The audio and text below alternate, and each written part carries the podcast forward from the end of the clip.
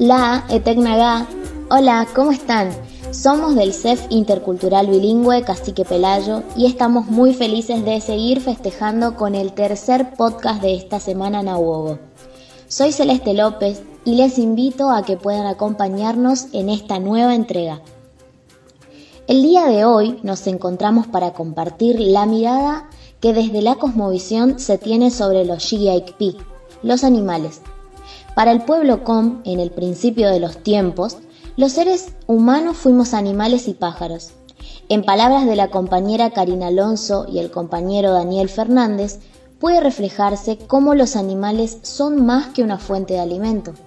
La idea de reencarnar en ellos y el hecho de que existen seres que los protegen revelan lo importante que son para la comunidad.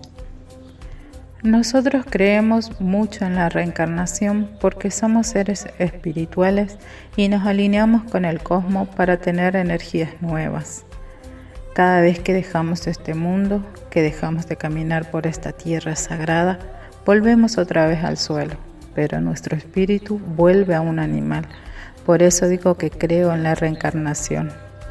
En estos tiempos de Nahuatl tenemos que juntarnos para las danzas, para transmitir los saberes ancestrales y el respeto hacia los animales, los árboles y las plantas en general, porque nosotros no somos superiores a ellos, sino todos por igual. Sentir ese respeto, esas nuevas energías y la transmisión del amor nos reencuentra con cada espíritu. Nohuet es un ser espiritual que habita en las profundidades de los montes chaqueños. Hay veces que se presenta en forma espiritual, otras veces se materializa en animal o también en viento. Nosotros los indígenas cuando debemos pasar por algún lugar, por ejemplo, debemos pedir permiso, hacer rogativas en la mañana, luego esperar un momento. Y si está todo en calma, todo tranquilo, es una señal de que podemos avanzar. Pero si de repente viene un viento fuerte, eso hace que la persona no pueda ingresar al monte y esa es una de las señales que Nohuet hace cuando no está permitido ingresar.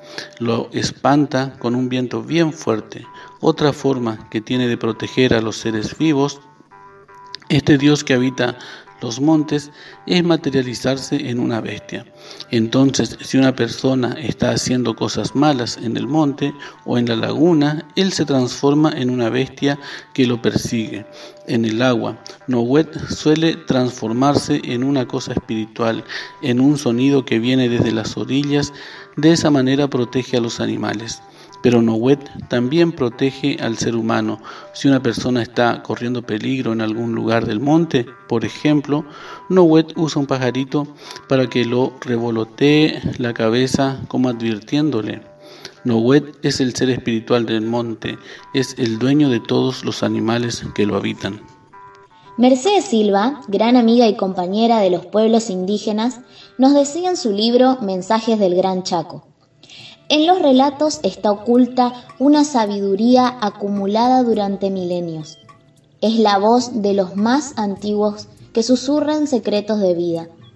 Es la palabra verdadera, bella y poética, nacida en esta tierra única.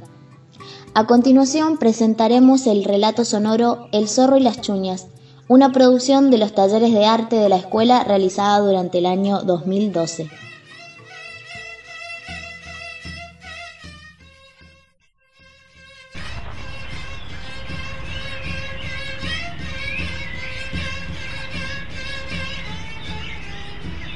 Después de comer, el zorro sintió mucha sed y en ese instante oyó el canto de algunas chuñas. Entonces dijo, Justo, iré a donde están mis amigas.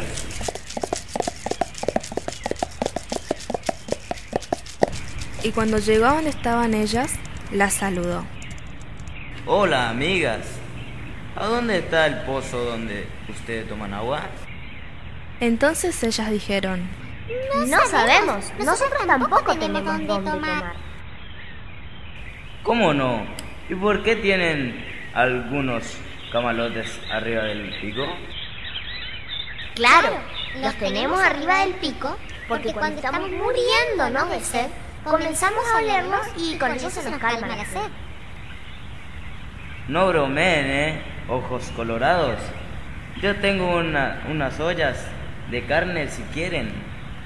Mm, vamos a ver las ollas primero. Y si es cierto, vamos a mostrarle el pozo donde tomamos agua. Vengan. Bueno, vamos.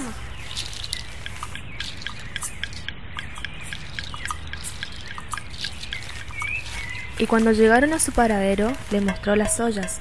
Y las chuñas dijeron, Bueno, ahora le vamos a mostrar el pozo donde tomamos agua. Pero tenemos que correr, ¿eh? Porque el pozo está del otro lado. Y las chuñas salieron corriendo. Y el zorro sagaz corrió adelantándose a ellas. Y cuando llegaron al agua, le dijeron al zorro, Ahora que llegamos, tenemos que entrar al agua y meter la cabeza en el agua hasta después de un buen rato. Entonces el zorro inmediatamente se tiró al agua y metió su cabeza también. Pero las chuñas se arrancaron sus colas y las clavaron en el agua y se volvieron rápido hasta donde estaban las ollas y la cambiaron de lugar. Después de un buen rato, el zorro sacó la cabeza y miró alrededor, y a ver las colas que dejaron las chuñas, dijo, Mis amigasas todavía no se levantan. Después de un tiempo, miró mejor y sorprendió al descubrir que eran las colas de las chuñas las que estaban plantadas. Pegó un salto y salió corriendo. Y cuando llegó a donde estaban sus ollas, no las encontró más.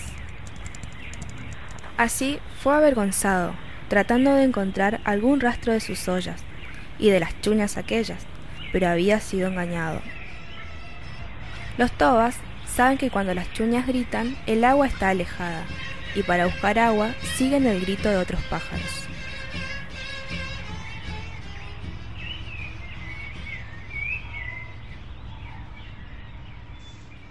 Las madres cuidadoras de la cultura com de Pampa del Indio nos dicen, estas narraciones forman parte de nuestra herencia espiritual.